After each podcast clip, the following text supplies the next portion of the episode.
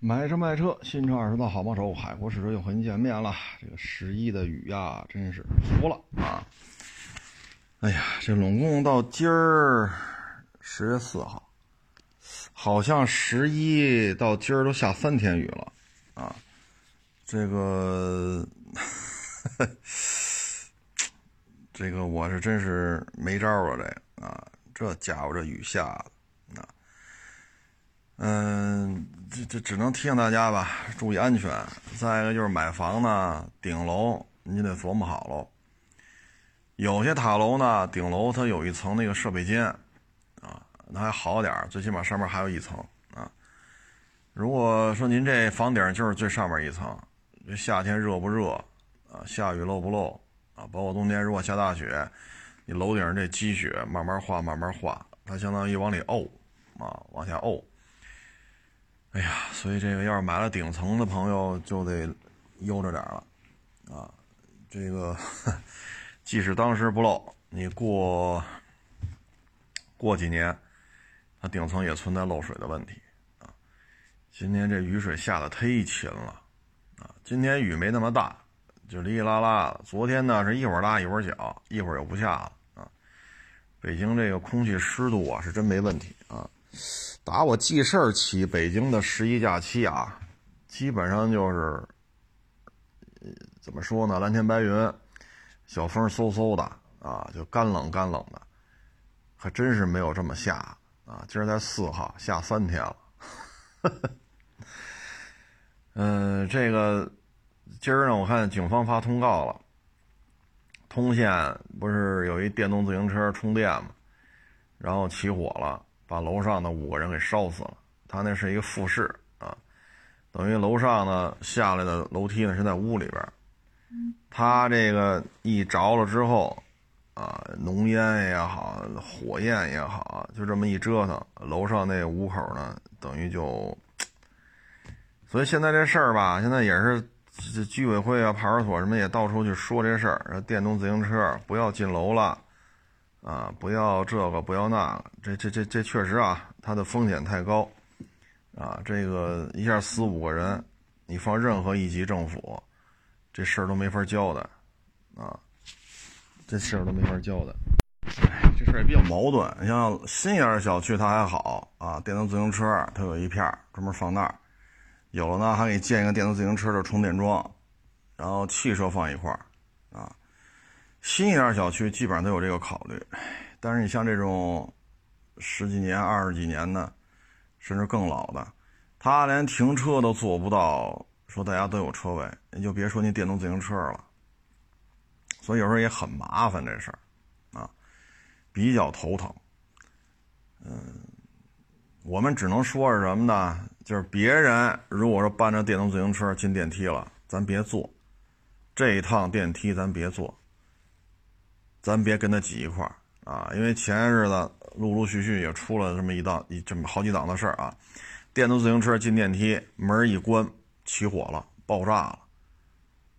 啊，这个出来的烟儿呢，都是有毒气体。你在密闭空间，你别说啊，三十秒就到了，一分钟到，有毒气体，火焰的灼烧，这对于你的心肺系统，对于你的皮肤，都是非常非常大的伤害。所以咱就别做了。是吧？您愿意推电动自行车，说物业怎么说的，派出所怎么说？那咱也不是物业的，咱也不是居委会的，咱也不是警察，那我不做不就完了吗？是不是？咱也不说这事儿怎么怎么，我不坐这，我不坐这趟电梯，对吧？等这电梯下来了，没有电动自行车了，咱再上。要不然的话呢，这个一旦出了问题，那人间炼狱啊！你说我按了，比如六层，按了八层，按了十五层。这从一层开到六层，它怎么着也得至少至少得半分钟吧？有毒气体加火焰的烧烤，这你说你说你这跑都跑不了啊！所以这事儿吧，就给大家提个醒。然后今天开车出来吧，就是总得感觉没有什么，没几乎没有拥堵了，啊，几乎就没有了。嗯。偶尔有些也基本上都是些小事故，啊，就是追尾什么的，主要是什么呢？现在路上不堵车，车速啊都稍微快一点。基本上像五环上啊，开个六七十、七八十，基本上就这车速啊。嗯，所以车速一快，然后再加上这两天这哩哩啦啦这雨啊，所以有时候刹车就刹不住了。所以我看基本上就是追尾啊。嗯，现在这怎么说呢？今天还来网友还聊这事儿。玩有全速段 ACC 加主动刹车，啊，也许可能大约母会减少这种车祸。但是呢，这车还没有自动化到这种程度，它最终还需要人啊来参与到汽车的这种操作。所以我们只能说，电子辅助安全配置如果能够普及的话呢，确实能减少，但是做不到避免。还有一个呢，就是当车自动化程度越来越高的时候呢，很多人开车啊。就忘乎所以了，啊，把主驾驶啊靠背往后一放，呼呼睡大觉了。反正有全速段 ACC，反正有车道偏离，反正有主动刹车。然后有些人还特意拍这些小视频，啊，特意拍个小视频发到网上，就显得自己很牛逼啊。但是呢，我也发过一些，就开着 ACC，开着这个车啊，呼呼睡。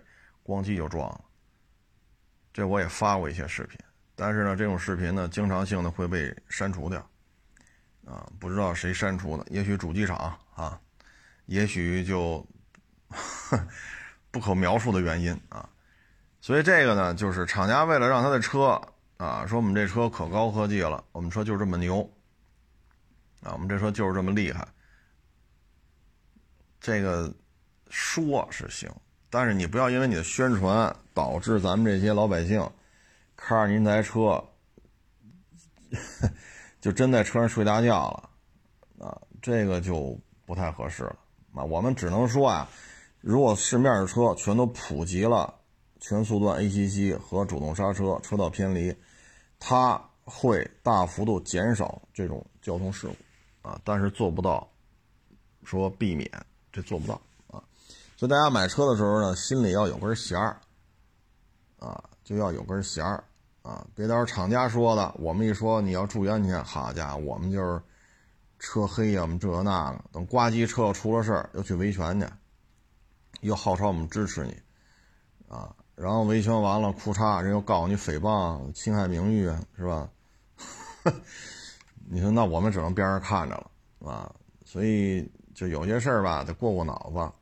啊，然后这两天假期啊，很多网友呢也跟我说去四 S 店看车去啊，看完之后也是有的是挺运气的。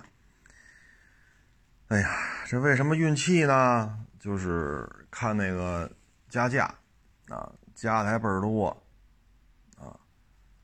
这个就是这个皇冠陆放啊，嗯，加到五位数了啊，然后还。这个要求这个做装饰，店内上保险，啊，唉，这个不买就完了啊，所以我觉得这事儿就很简单，不买就完了啊。说皇冠陆放说加一万五，还得交全险，还得做装饰，啊，那里外里你再加上上牌的这个服务费。现在啊，就国产这皇冠陆放上个牌新车啊上牌费三千，所以你要加再做就是一万五加价，再做几千块钱上上万块钱的装饰，再做一个全车商业险，那相当于四 S 店就这一台车实质性的就你超过两万了，实质性的收入超过两万了，这还不包括这车厂家和四 S 店之间它就是批零差价的。那这车现在这要挣多少钱呢？这个这确实有点高。您要是说接受不了，你也没有必要骂大街，不买不就完了吗？是不是？不买啊，嗯，等等看啊。今年呢，芯片是断了供了，然后呢，这个产能有没有开始爬升啊？明年南北汉兰达产能放量之后，这俩车每个月都是大几千台，就加一块得一万多啊，得一万多台。这市场有这么大的这个空间嘛？啊，我也挺好奇的啊。所以这个明年还这么加吗？啊，加一万五做商业保险，上牌加三千，再做个八千一万的装饰，那你里外里这车合着就加到两万多啊！就我个人感觉啊，这车就不值了啊，不太值。我个人感觉呢，咱们这个，呃，选车嘛，啊，明年产能放量，今年芯片解决不了，各个主机厂都得想问题。你说弄一芯片生产线，说三天这干不出来，但你要说八月份、九月份，咱就开始找下家了，那到明年四五月份，这还找不着芯片供应商吗？对吧？那在这种情况之下，明年的芯片还会像今年这么惨淡吗？甚至于都停产了。那今年有些品牌都停产了，明年更惨，那怎么弄啊？把厂房炸了？这也不解决问题啊！所以今年已经到停产这种地步了，那也已经是最严重了。那明年还要怎么严重啊？是不是是不是这道理吧？对吧？再加上国内的这个产能一旦上来，啊，所以这车就别赶这热闹，没有必要。啊，没有必要。汉兰达、南北汉兰达一起加，没有什么意思了。就你至于说塞纳说加五万、加八万，意义也不大。现在呢，G L 八加价是因为产能和需求之间是有矛盾的，所以 G L 八呢，在部分城市、部分版本加个一两万，啊，这是是有这种可能性的啊，不是说全部啊，是部分。嗯，你要说非着急买，那也没招啊。塞纳说：“今儿我交钱开走。”他今儿也卖不了你啊。说每个城市可能放一辆车，这些丰田店就是广丰店啊，就这一辆车，你摆三天，我摆三天。啊，说现在咱掏钱买去，这提不着车呀。所以等明年吧，明年库斯图啊、嘉华呀、塞纳呀、G L 八呀，看看什么情况。啊，但是咱们国家呢就有这习惯，买涨不买跌，啊，越涨价越买，就跟买房似的，房子越涨越买，排着大队买，一宿一宿不睡觉，恨不得头天晚上拿着帐篷在售楼处门口就安营扎寨了。咱们国家反正是有这种消费习惯，啊，越降价越没人要，啊，如果说没是没到那个就特别较劲的时候，你就开着吧，开到明年再说。啊要不然你买回去，你说，哎，这说什么好呢？啊，嗯，芯片呀，这也是大国战略。你包括现在太平洋对岸要求什么台积电之类的交出相关的核心数据，这个那个那个这个，其实呢也是要从这个环节卡住别的国家的脖子啊。包括对于汽车的，包括对于手机的，包括其他一些产业链的，其实是有这个想法，但是咱们国家这边呢，你最起码你像比亚迪，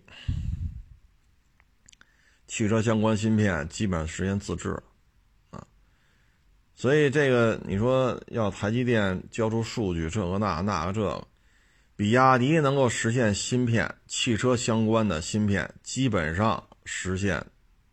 自己能够研发，自己能够生产，基本上啊，那其他的主机厂给他一定时间也是可以的，啊，也是可以的，啊，所以这个呢，如果这么卡脖子呢，其实有些时候吧，你反过来想，你卡什么脖子，咱就做出什么来。咱蓦然回首，咱国家就是这么仗义啊。你像当时。卖给咱们几台 LM 二五零零，啊，军舰驱逐舰上用那发动机，当时咱一看真不错，性能真好啊，这军舰的这种机动性能啊，确实达到了比较高的水准，故障率呀、噪音呀、震动啊，你觉得好了吧？哎，你想按着这个发动机来设计异形驱逐舰了吧？就卖你这几台，再要没有了，就卡你，啊，所以咱们那会儿呢，驱逐舰呢断档断了得有个几年吧，就造不出来了。为什么呢？原来吕大级那个发动机，啊，带一三千多吨的还行，你真是说要上四面吨，要上这种垂发，后边还带一架直升机，那这军舰的吨位就小不了。啊，怎么着能六七千吨？那三千吨的军舰，把这发动机怼到六七千吨就怼不了。再一个，那都是六七十年代的这种军舰用的动力了，你放到二十一世纪了，这也不合适啊。所以一下卡咱脖子了。但是现在你看看，没事了啊，你不是卡脖子吗？卡什么弄什么。现在呢，通过乌克兰呀啊，包括原来。大老美卖的那几台 LM 二五零零啊，啊，这个融会贯通啊，学习研究，你看现在军舰的这个动力啊，零七五四万吨，包括零七幺两万多吨啊，包括这零五四四千多点这驱呃护卫舰，包括现在零五五呃一万多吨啊，什么零五二 D 零五二 C 这那哎就多了去了。你看，举最简单的例子，咱们国家这些军舰打奥运会就去索马里反海盗巡逻，一去就这么多年，咱们国家这些军舰没有一艘军舰说因为发动机崩了，船这个船就趴窝了，没有。说这几年咱那边吉布提有一个后勤基地，还可以靠岸进行一些调整休休息啊，那原来没有啊。这一出去一回来，好家伙，这真是以万为单位，就海里啊，计量单位为海里，然后数字为一万，以这个单位来评估出这出去这一次得跑多少。咱没有一艘军舰因为发动机怎么怎么着趴窝，没有。所以这就是什么呀？卡什么脖子弄什么，啊，你包括那预警机，就等着你跟这个咱们当时是以色列是费尔康嘛。马上就要交给咱们了，哎，俄麦尔肯站出来了，不行，耽误了咱们多少年？那就得不蒸馒头争口气了。那现在预警机一下搞出这么多了，大的、小的，是吧？螺旋桨的、喷气式的，啊，还有直升机版本的预警机，你现在搞出多少种来？还出口，对吧？还出口，人那边用来都挺好的。所以咱们不怕被卡脖子，越卡脖子呢，哎，反而加速在这个领域的突破。这些马从今儿往回倒都是这样，啊，别着急，卡脖子嘛，总有几年困难时期，啊，但是这几年困难时期熬过去，就能解决这问题，啊，那会儿你看那驱逐舰就停造了嘛，没有动力，几年空窗期。当时也都着急啊，这怎么了？这是用了几年的时间，你再看现在，咱们就不再为军舰上说说说说这个动力怎么怎么着啊？哎，所以愿意卡脖子卡吧。而且呢，汽车用的芯片呀，它比手机上芯片也不是一个概念。你像手机就这么大啊，你厚度要超过一厘，别说就接近一厘米，你这手机都不好卖。现在是越薄。越轻越好，然后液晶屏还要倍儿清晰，看视频还不能卡啊，拍小视频还得自己能剪，手机上就能剪，然后传送一个几百兆的视频还得是一瞬间就得传过去啊。对于网速啊，对于镜头啊，对于画质啊，对于内部的这些各种程序的运算呀，要求可高了。但是汽车没有这么高的要求。啊，说这汽车啊，超高度不能超过一厘米，这没有。你像超跑，兰博基尼、法拉利这些超跑，也就在一米一到一米二，啊，他没说做到一厘米，啊，做到一厘米的人也坐不进去了。所以它芯片呢，对于重量、对于空间，不像手机要求这么苛刻，啊，呃，所以相对而言吧，这个工业就是工业级的芯片啊。应该是明年国内的芯片供应最起码能够比现在要好一些。天呢，还是赶上那个大红门啊，那边那服装服装城，哎呀，清退啊，这个一个时代吧，就是北京从这种批发啊，这个批发产业基本上就算是淡出市场了啊。其实这种清理已经很多年了，像动物园、西直门，包括原来阜成门那个。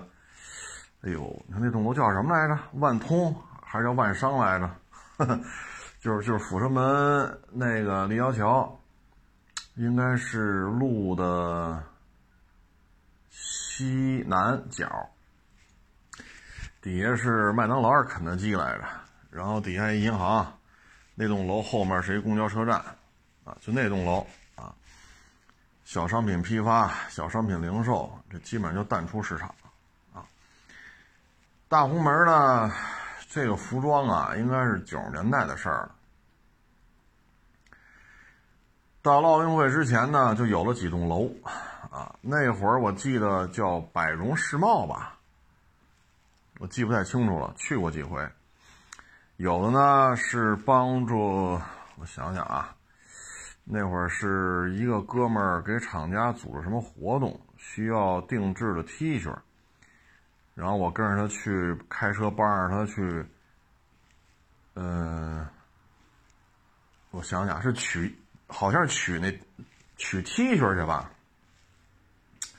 反正去过。然后后来也是自己去那边也买过衣服啊，嗯，确实挣钱啊，因为什么呢？你到那一看，楼底下啊，就光这些骑三轮的，甭管是动力三轮还是人力三轮，就在这运这些。承包承包的衣服，你看他火成这种程度了，就证明他挣着钱了。啊，物流行业都挣不着钱，那老板就挣不着钱，这相辅相成的。啊，这是一个。再一个呢，就是那边越来越多。啊，我还记得住的应该就是百荣世贸吧，但是也好多年不去了。奥运会，好像奥运会之前的事儿啊。唉，后来我想想啊。呃，方庄后边就方庄往南啊，那边当时还没拆完，当时那边院子里有好多这个服装厂，他们是怎么做的呢？他们是，呃，从从这服装厂把这衣服弄过来，他觉得版还行，版还行呢，他再去缝签儿的，当时缝一签好像五毛吧。缝上什么什么牌子的签儿，然后呢，他这边缝完签儿了，他在，呃，当时那个复兴门叫什么百盛，啊，华堂，啊，华联，啊，呃，当时立汤路上叫什么嘉禾佳美，现在哎都废弃好好几年了，嘉禾佳美这超市都废弃好几年了。嗯，然后五棵松那儿还有一个啊，就送人店里卖去。啊，然后租一柜台，每个店里边，嗯，两三个吧，女销售，倒班来，都挺挣钱的，都挺挣钱的。当时我认识那家是做皮褛的吧，做皮褛，一家店一个星期能卖个几十件。当时他们，我想想啊，什么家和佳美啊。万商啊，哎，不是百盛，百盛就是那个复呃复兴门那个，然后什么华联这儿那儿，反正加起来七八个商场，啊，都有专柜，所以呢，每个每个每个这个专柜吧，每个星期卖个一二十件，这问题不大，所以就大量的这种打包，啊，先把这款型不错弄过来，拆开包看一下，没问题。然后再打成包啊，带上那个服装的签儿，送给那个缝签儿的。缝签儿的大概就是五毛一个签儿，缝完喽，再缝再缝到那儿，就把这号都捋好喽，在那儿打完包，再一车一车往商场里送，啊，这是当时接触过。然后他们那个服装厂又是怎么来的呢？他们呢去看一些杂志啊，包括。去一些品牌啊去看，他觉得这衣服不错，他呢就把这衣服买下来。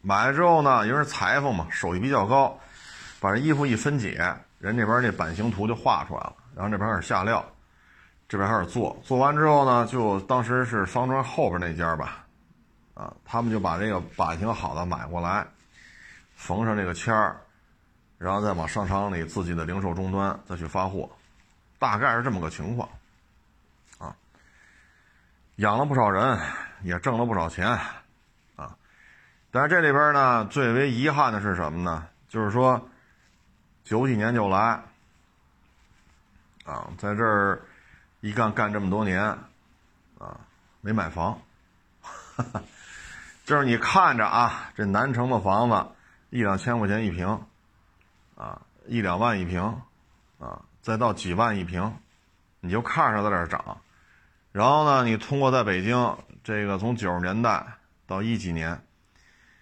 您这挣了几百万，最后这房子，哎，说什么好呢？最后一看，自己挣这几百万，如果当时买了房子，那可能现在就是几千万了，啊！所以这就是这一代人老去的时候，如果说遗憾，这就是遗憾。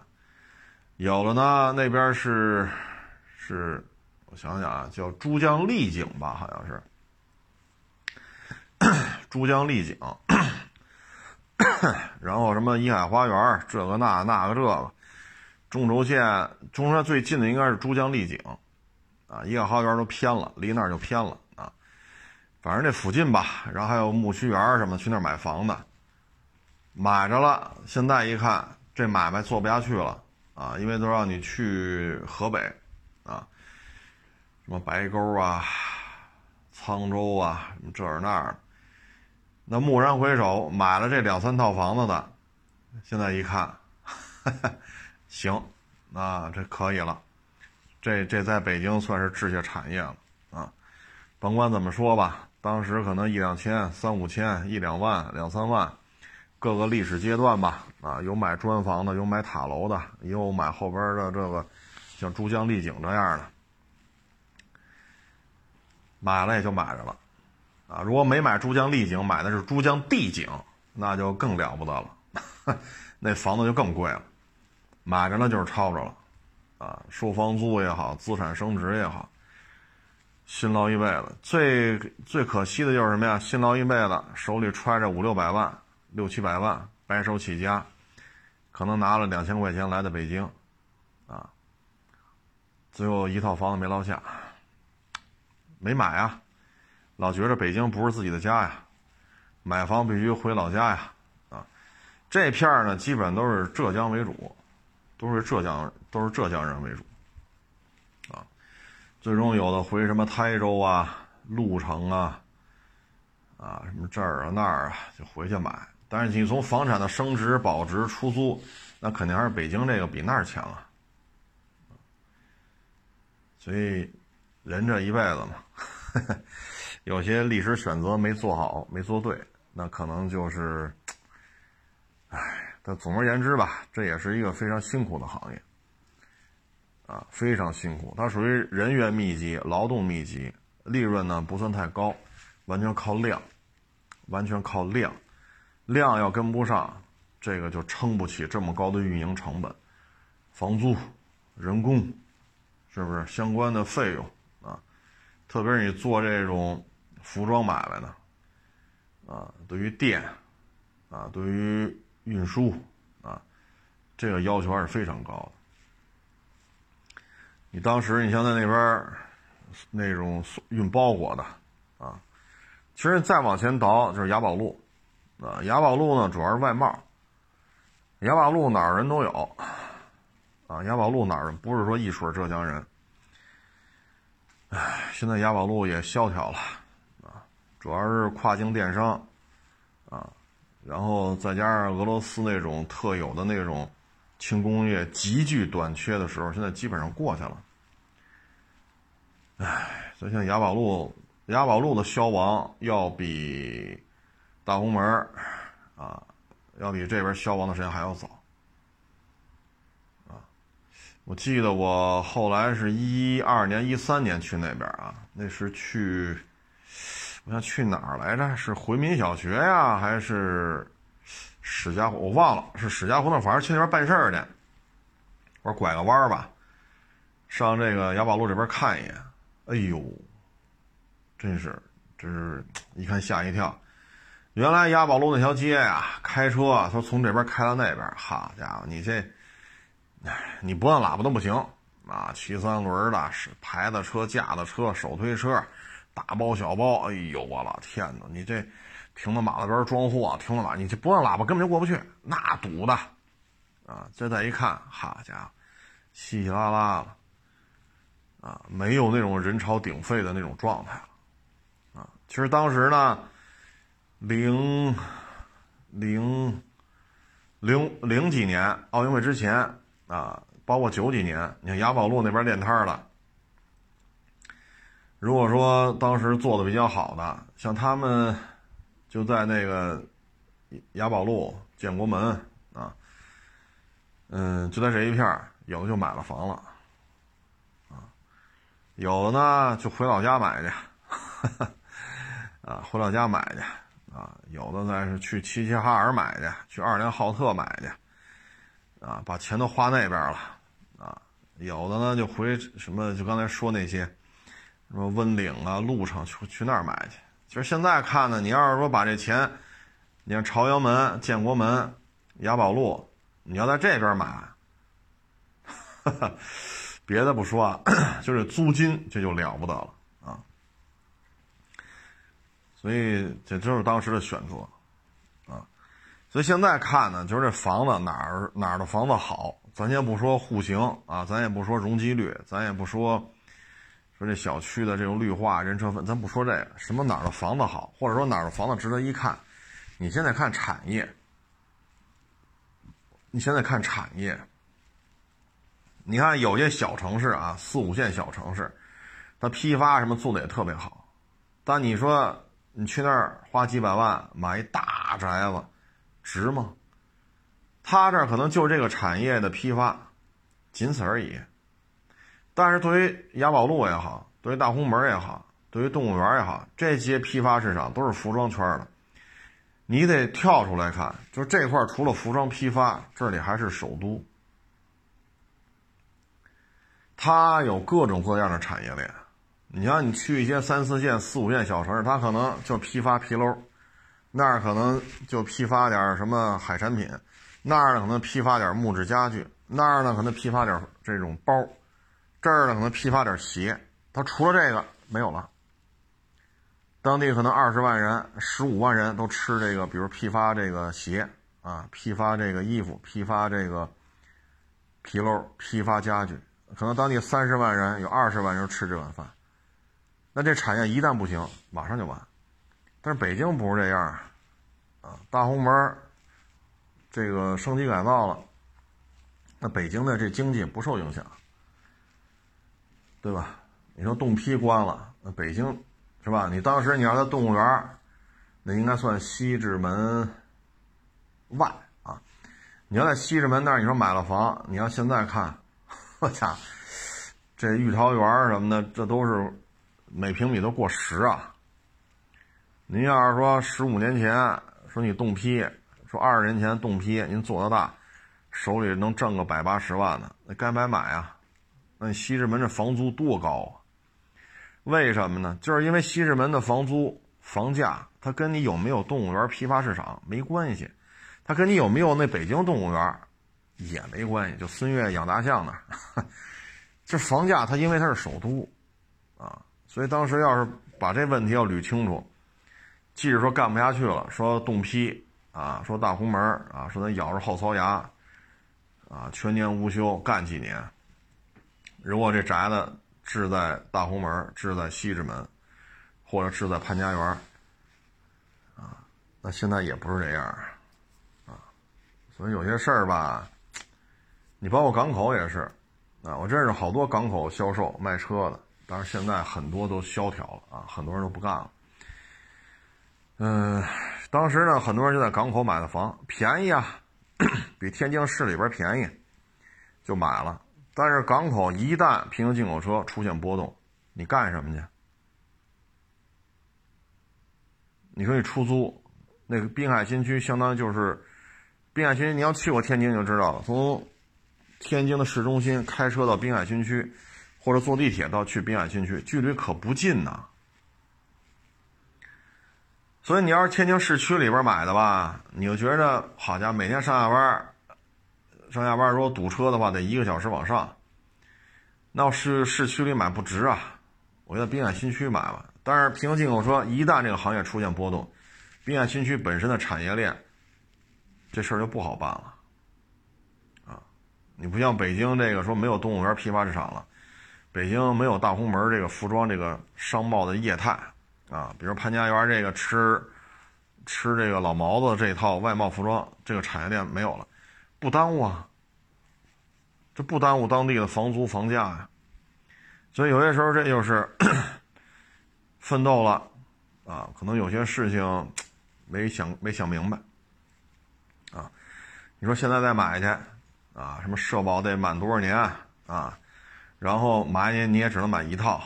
你有北京户口行，一个户口本买两套。但你要说您二，别说二，你比如说您十五年前啊，奥运会那会儿，说你手里有个百十来万，那会儿买房真是随便挑了，除了一些大四合院，除了一些大别墅，基本上啊，百十来万，说零几年啊，就北京这房子，你真是随便挑。国贸村一万两千六吧，就是林翠桥北五环林翠桥往四环走。四环往外，那不是叫国贸村吗？啊，那小楼盖的非常好，一万一万两千六吧，最最最早的时候卖，最早的时候卖啊，卖的时候不让你住，说好了，你等奥运会结束了，运动员呀、教练员呀、裁判都走了，你才能入住。你看现在那儿多少钱？十十字头，就是十几万的问题，聊去吧，十几万一平。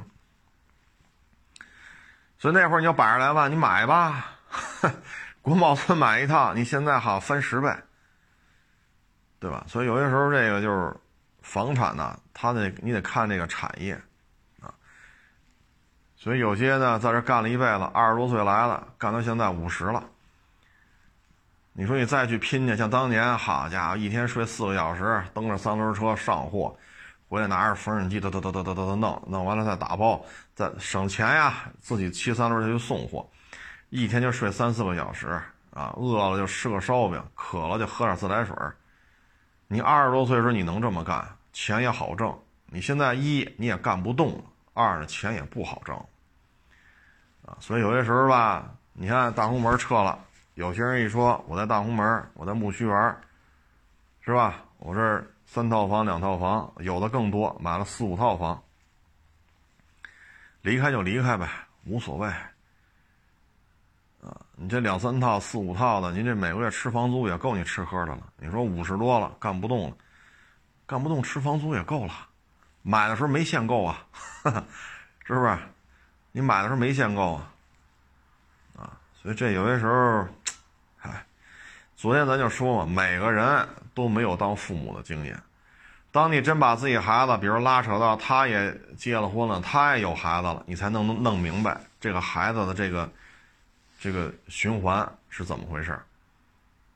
但是这一般都都是三十年过去了，那你再回来再再生下，我有经验了，没戏了，你扛不住了啊！六十多再生孩子，好家伙，这孩子就自己还能活几年吧？咱就说个比较悲观的问题，自己自己说再生下你还能活几年？你有经验了，你这经验也只适只适用于三十年前的，对吧？你像我们小时候烧煤炉，啊，买蜂窝煤，啊，每天晚上这个开那个火门别中煤气，啊，烟囱得通，啊，上厕所的那胡同里那茅房上那儿上去。要不就尿盆早上起来倒去。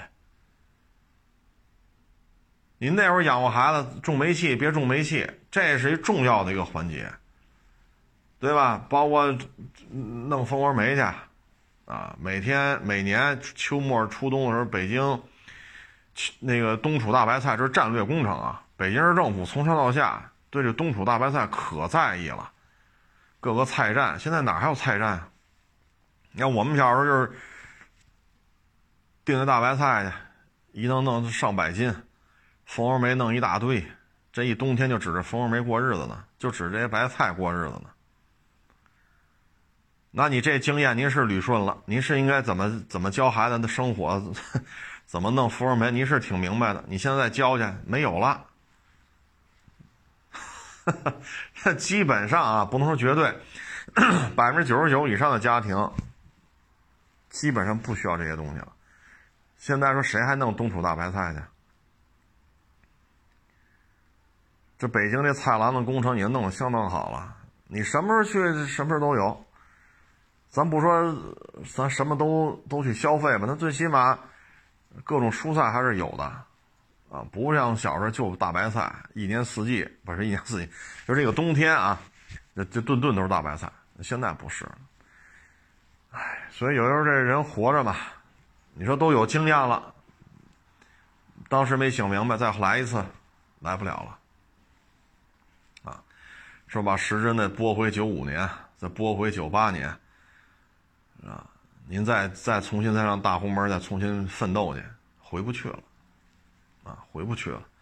所以很多事儿吧，就自己想明白了就明白，自己想明白就拉倒，啊，这有时候可能就是命，嗯，再说说这疫情吧，这个昨天新疆这个有一个有一个市啊，出现这个冠状病毒。啊，然后确诊病例呢是两个人啊，嗯，然后现在这个城市吧，这些游客就得在当地隔离隔离了啊，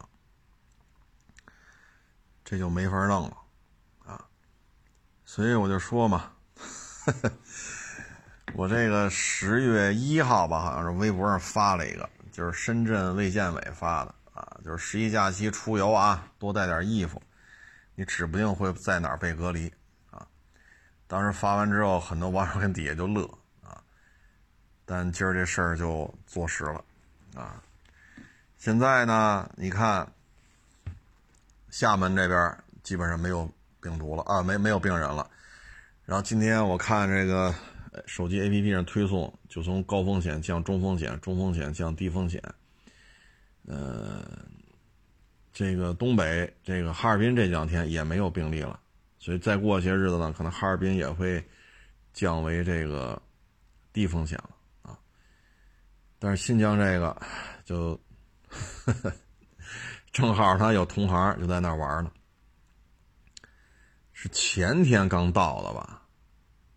好像是前天刚到，然后昨天就有俩确诊的，然后就隔离了啊。然后我们这一算吧，昨天像今天是四号，四号加十四天，他就得十月十八号，啊！但是这还牵着一前提，如果当地明天后天接着出病毒，那得那你也走不了，啊，也得走不了啊！因为当地如果持续的出病毒的话，那就那就得全都得隔离，啊，直到这儿没有。新增新增这个病人，然后才陆陆续续给你降高风险降中风险，中风险降低风险。所以，如果就这俩确诊的再也没有了，那他也得最快到十月十八号，十四天嘛。然后你要从那儿回来的，到了北京还得居家隔离，那你还得十四天。也就是说呢，十月十八再加十四天，九月底走的，啊。再上班就十一月份见了，啊，十一月初了就得，这还得什么呢？就这两例啊，就别再出了啊！如果说今儿出一个，明儿出一个，后天又出，假如说这样，哩啦啦哩啦啦，又弄个十天八天，每天一个俩俩一个的，那这位我们这算是同行吧，就在当地就得接着接着跟这待着吧。啊所以说，假期出游吧，就怕这个，咱们没法预测这问题。你要是自己去，说去就去了，不牵扯老人孩子，买卖怎么办呢？那意味着你整个十月份都经营不了啊，对吧？但你这费用都在这儿了，摊位费、租的牌的钱，对吧？包括你你钱已经花出去了，变成车了，在这摆着，你你你咋整？你没法弄啊！啊，你要带着老人孩子，好家伙，您在那儿一待待十四天，这也是费用的问题。再一个，孩子上不上学呀？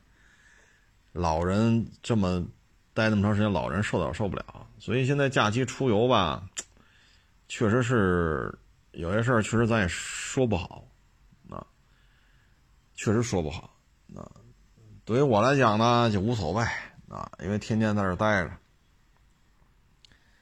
啊，哪怕在店里待一分钟，我也得从家来这儿待着，然后再回去，一天往返八十公里，啊，这事儿我也得做到了，哎，其实出去玩玩挺好的，啊，尤其是新疆，它自然地貌啊特别的丰富，啊，你有这种，嗯，湖泊、河流，有雪山，啊。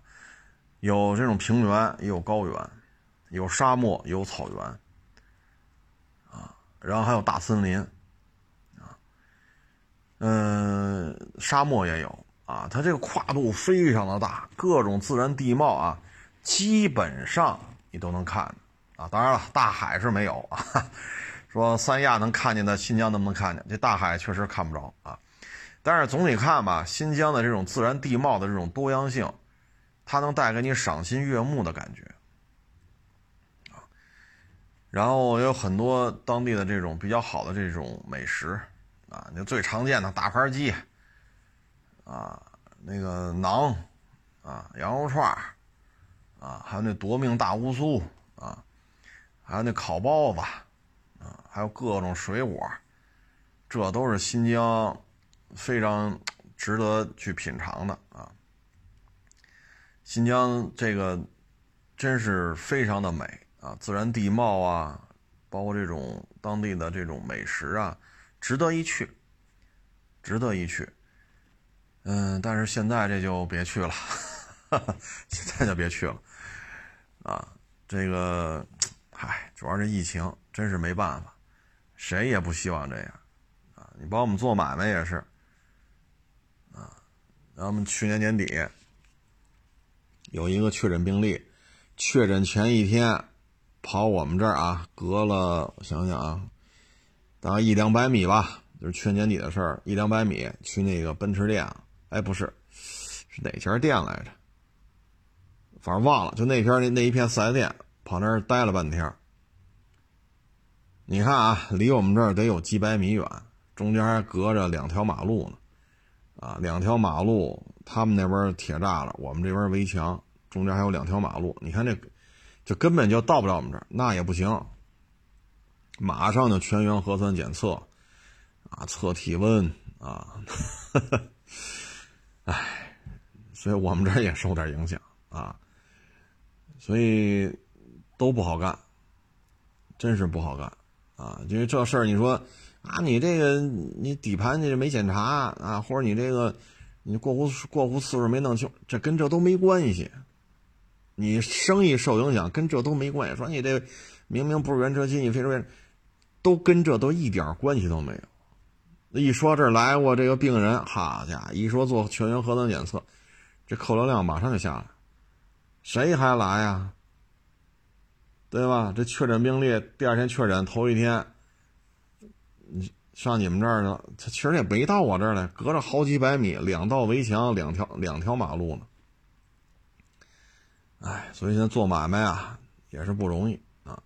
您要是说能有地儿上班去，您就上班吧，您别跟这儿耗着，没什么好处啊。就是别创业，别创业，就有地儿上班，咱就踏踏实实拿工资就完了啊。说咱这个。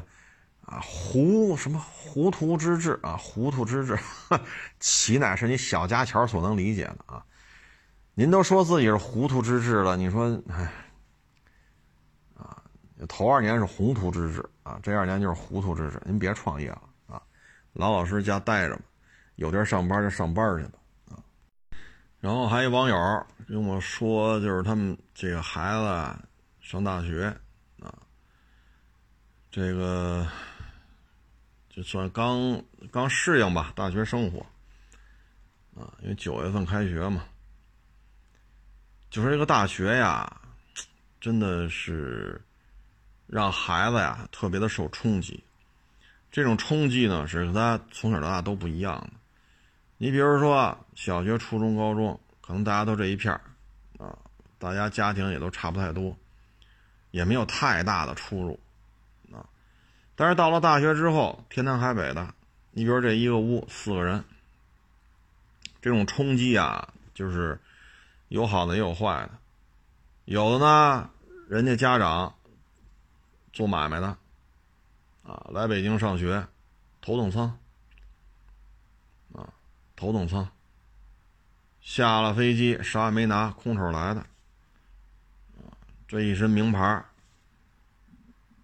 说缺什么缺什么买什么，啊，说送你这人是谁？送的是公司我我们家老爷子的秘书，毕恭毕敬的，你缺什么给你买，缺什么买什么。有的呢，就宿舍里家长一来，有外人在啊，说就这四个那行。如果说有别人，人家不收拾，说等这些都走了，人再收拾。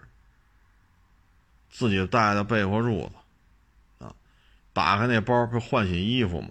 哎呦，都一看啊，就特干净啊，衣服都特干净，但洗的呀，都比较旧，啊，就跟我平时干活穿这几件 T 恤似的。包括冬天这蓝棉袄，包括夏天这几件背心，常年就这几件，洗的都都掉色了。我这因为天天干活，无所谓啊。你觉得这车况还行，你就买；你觉得我们给的价还行，你把车卖了，这跟我穿什么背心没关系啊。但是人家不行啊，我这都老么咔哧眼了，人才多大呀？十八。人家抹不开，就等这屋里就就咱们四个了啊！咱们四个是室友。这儿再把那边全是这个，赶紧放在自己那个放衣服那柜子里头。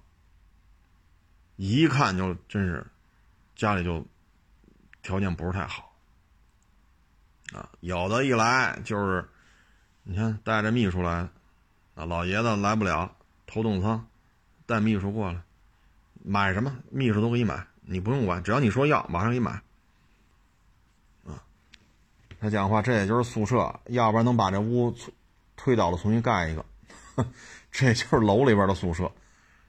啊，把这他要是这这这就要是一间平房，他们家能把这房子推倒重新盖一间，重新给你粉刷一遍，重新按照五星级酒店给你装饰。啊，有的呢就是这个。是吧？家里这个比较穷，啊，有的呢就比较富，啊，所以这就是一个冲击。实际上，大学吧，很多孩子呢在所在地啊学习都不错，啊，才能考到这个学校来。他已经适应当时的那种环境，到了来了一个新的学校之后，都会发现屋里这几个人，因为都十八了嘛，你也不能说他小孩了。迅速的就能分辨出来各自家庭的这种社会当中的这种经济状态。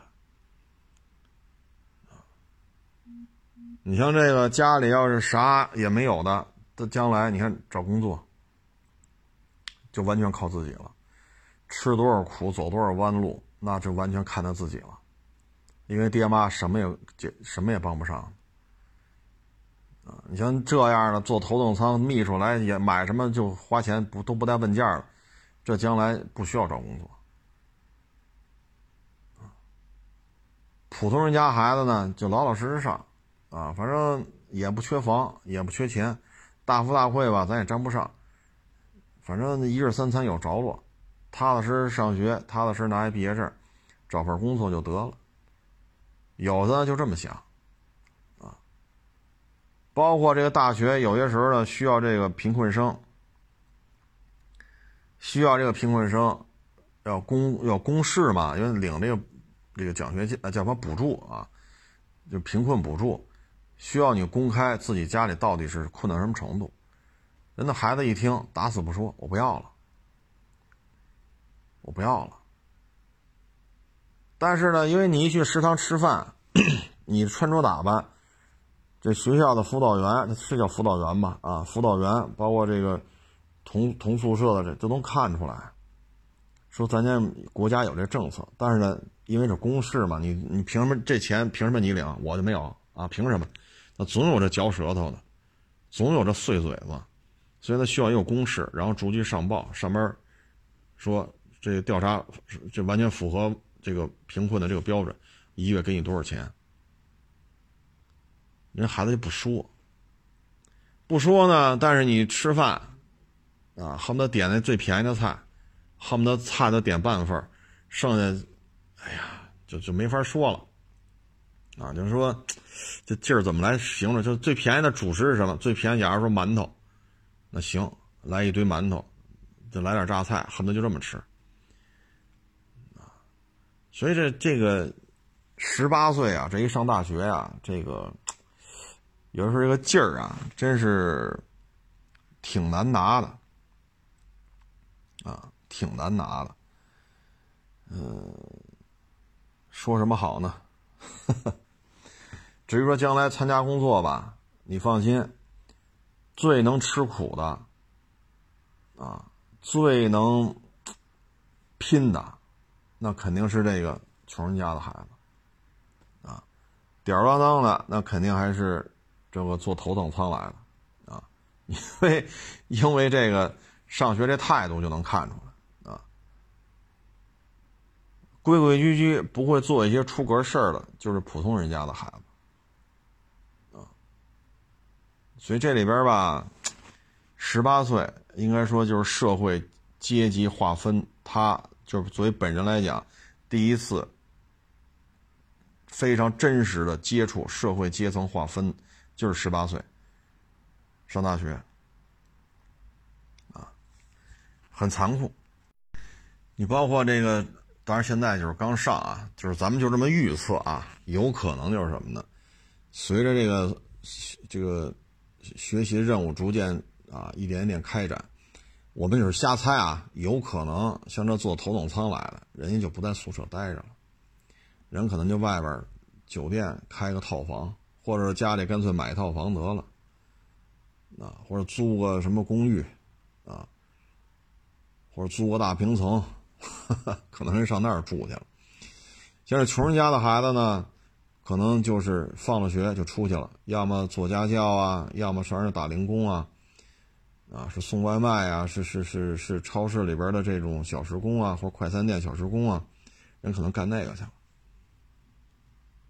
啊这就是不一样，啊，那有的呢，家里可能是经商的，你比如说爹妈就是做买卖的，啊，不能说做多大吧，反正就是做买卖的，比上班的挣得多。你看这孩子啊，他对于这些挣钱，他就是有天赋，啊，可能倒腾点复习材料卖给同学，啊，或者说今年入学的时候花这么多钱买什么东西。那这钱我也能挣啊！明年八月份进货，九月份开学卖给下一届的师弟师妹，啊，或者说将来考研哦，考研这得了，我弄点这复习材料卖给这些同学啊，学弟学妹他们考研的什么，你看着吧，家里要做买卖的，他就特别有天赋，就整天就倒腾这个，啊，在这里边还感觉特别的开心，啊。所以这个就是人的这种阶级划分，这孩子啊可能没这概念。上大学的时候，天南海北的人聚在一个屋，可能八个人一屋，可能六个人一屋，可能四个人一屋，这个时候就是不一样了。这时候可能就不一样了。啊，原原来有些网友到这聊了也是嘛，家里条件好，考到北京来了，一考到北京来买房，有钱。买，啊，在哪上大学？在大学边上买。你看这就不一样，别人放了学放就是大学毕业还还为这找工作发愁呢，找完工作能不能管管住宿？人家这个呢，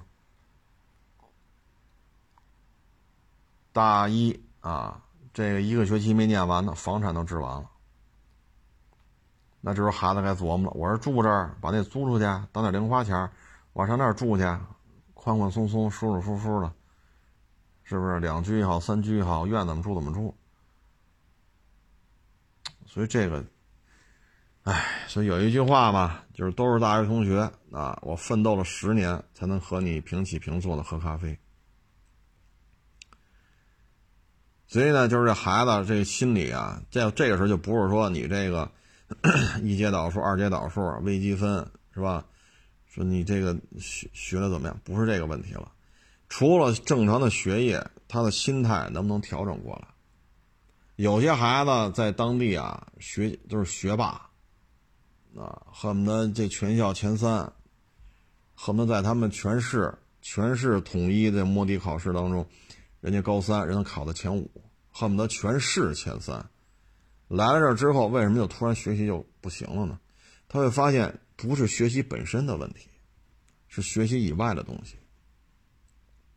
这家里开着劳斯来的，那个直接给买套房。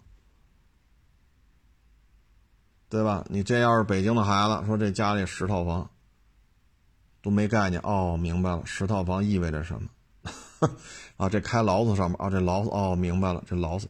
这时候的他心里的落差就不是学习上的问题了，啊，因为大家都满十八岁了，你可以去考驾照了，满十八岁了，你可以干很多事儿了。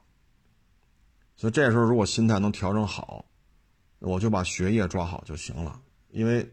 父母给的就这些，我就把学习弄好就完了。如果能考研、能考博，那就更好。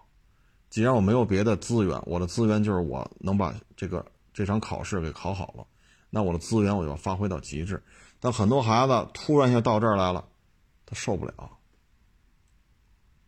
反而会出现一些反常的举动啊。其实这时候孩子应该想明白就是什么呢？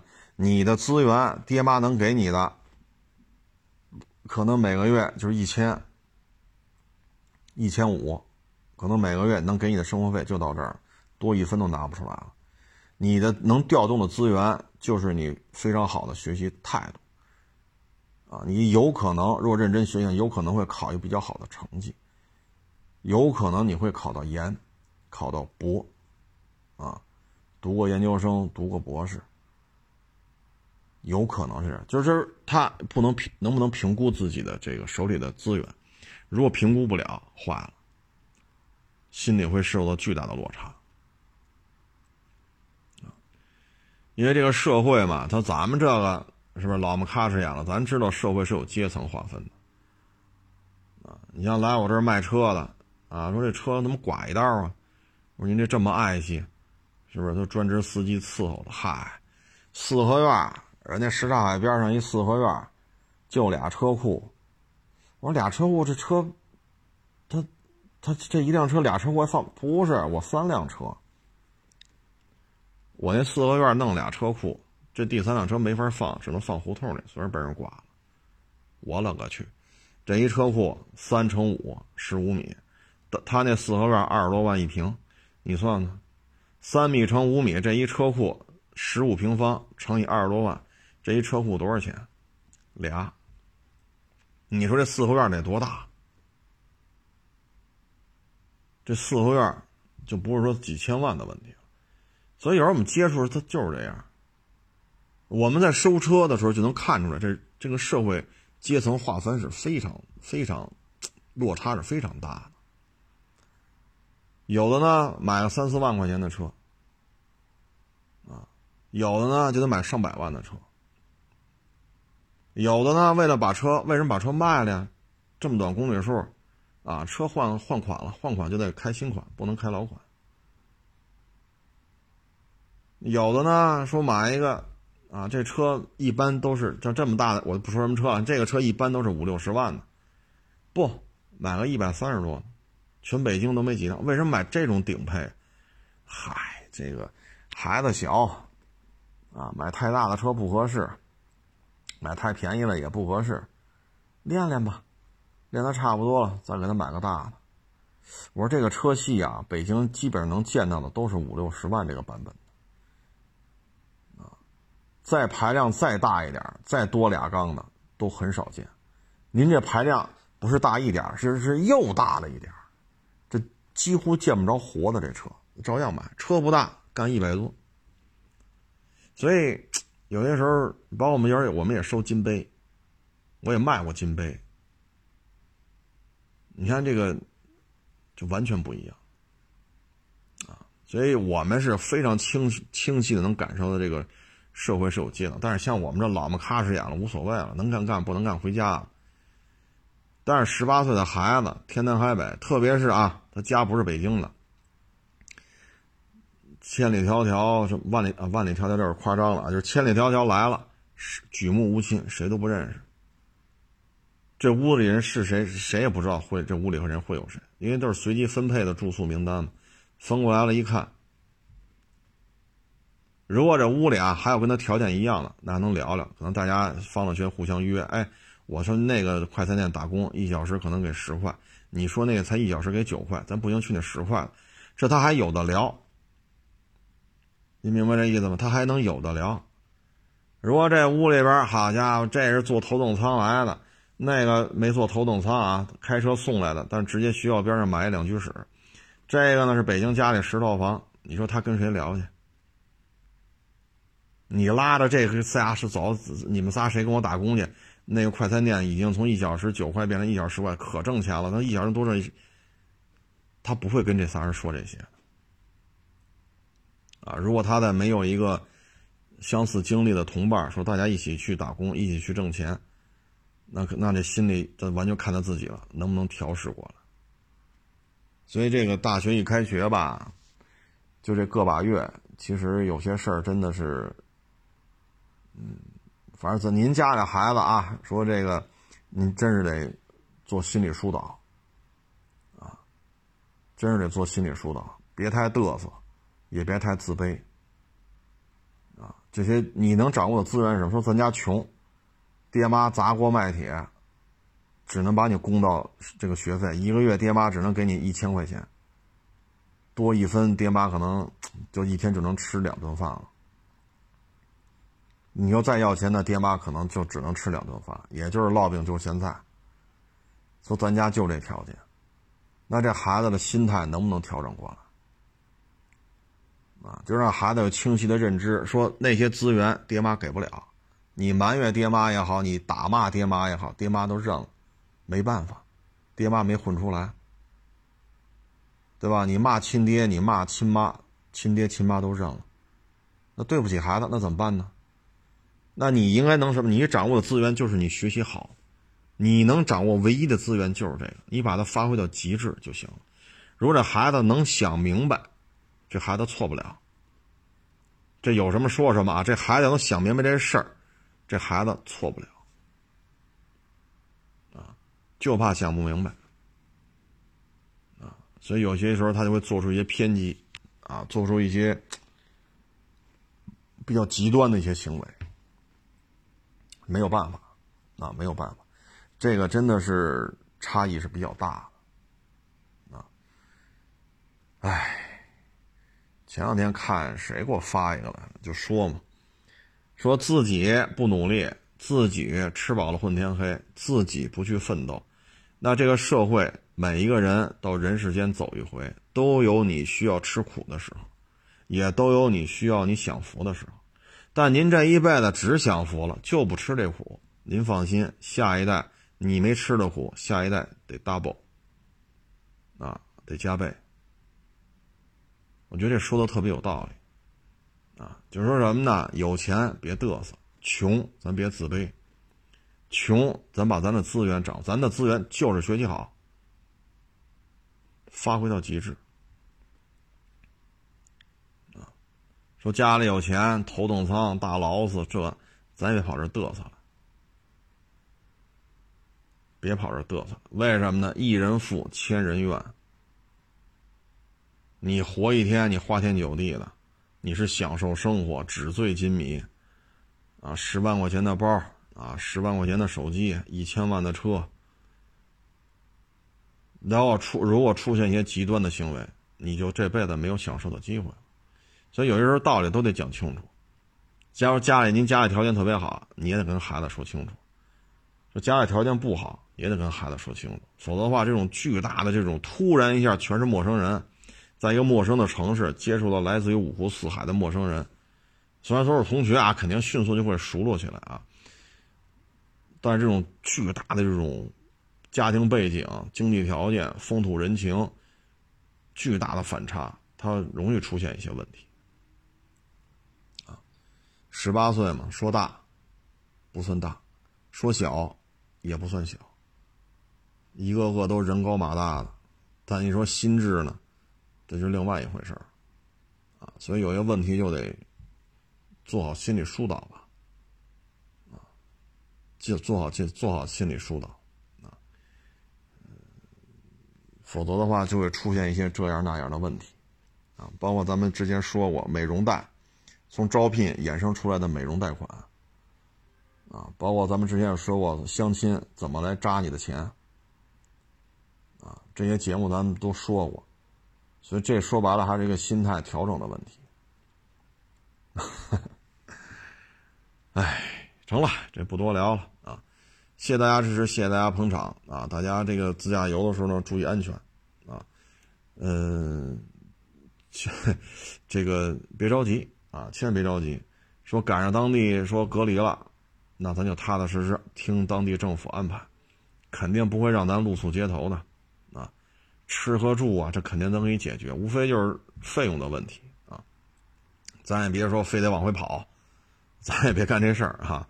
你真往回跑，这性质都变了，就服从当地疾控中心的安排吧，这没办法啊，这都一年多了，啊，一年不是一年半，一年零大半年的时间了，大家应该心里也都有这个预期了，嗯，照顾好家人吧，啊，如果真是需要隔离，就照顾好家人。